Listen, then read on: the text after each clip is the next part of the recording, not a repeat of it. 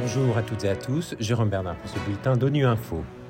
Au menu de l'actualité, l'ONU prévient que les engagements des États en matière de réduction des émissions de gaz à effet de serre sont très loin de répondre à l'objectif de limiter le réchauffement planétaire à 1,5 degré Celsius. L'ONU s'inquiète de la persistance des activités des groupes armés dans l'est de la République démocratique du Congo. Et au Mali, le plus grand défi pour les femmes est l'insécurité. Les efforts des pays pour lutter contre le réchauffement climatique sont très loin de répondre à l'objectif de l'accord de Paris visant à limiter la hausse de la température mondiale à 1,5 degré Celsius d'ici la fin du siècle. C'est ce qu'affirme un nouveau rapport d'ONU Climat. Cet avertissement intervient alors que les concentrations de gaz à effet de serre dans l'atmosphère atteignent aujourd'hui des records. Philippe Cos nous en dit plus. Nous sommes loin du compte, rappelle ONU Climat. Pour réussir à limiter l'augmentation de la température de la Terre à 1,5 degré centigrade à la fin du siècle, nous devrions réduire nos émissions de gaz à effet de serre de 45% d'ici 2030.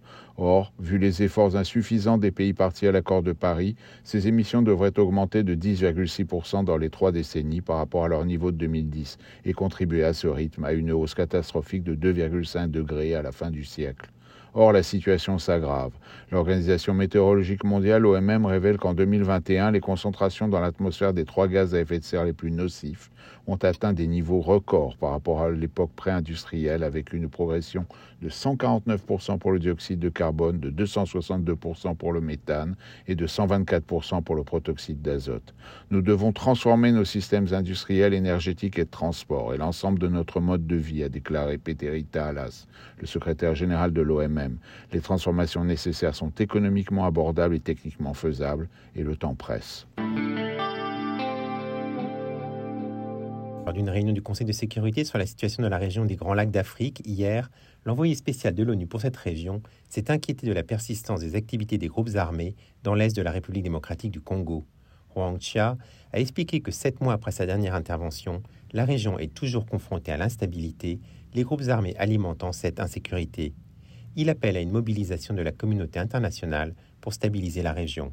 On l'écoute la persistance des activités des forces démocratiques alliées ADF, des forces démocratiques de libération du Rwanda FDLR, de la résistance pour un État de droit Red et du M23 alimente l'insécurité dans l'est de la République démocratique du Congo, mais ravive également la méfiance et les tensions entre les pays de la région, en particulier entre la RDC et le Rwanda. Une poursuite rigoureuse des auteurs de ces crimes ainsi que des violations de droits de l'homme, notamment commis par les groupes armés, est nécessaire pour mettre fin à la résurgence de la violence de la région. La stabilisation de la région et la restauration de la confiance, un double processus long, exige en effet une mobilisation constante et significative de la communauté internationale en appui aux efforts des gouvernements et des peuples de la région. Seule une action coordonnée, cohérente et harmonieuse permettra d'accompagner les Grands Lacs sur le chemin de la paix et du développement durable. Les femmes maliennes veulent la paix et la sécurité. C'est le cri du cœur lancé par Mama Kouaité Doumbia, la présidente de la plateforme des femmes au Mali, qui milite pour la participation pleine, égale et significative des femmes dans le processus de paix et la vie politique au Mali. Au micro de Franck Ouonou, elle explique que les femmes maliennes, avec la crise qui perdure, continuent de vivre dans une situation très précaire. Pour elle, le plus grand défi est l'insécurité. On l'écoute. Le plus grand défi, c'est l'insécurité qui frappe, dont l'ennemi n'a pas de visage, et nous voulons vraiment qu'on mette fin à cela.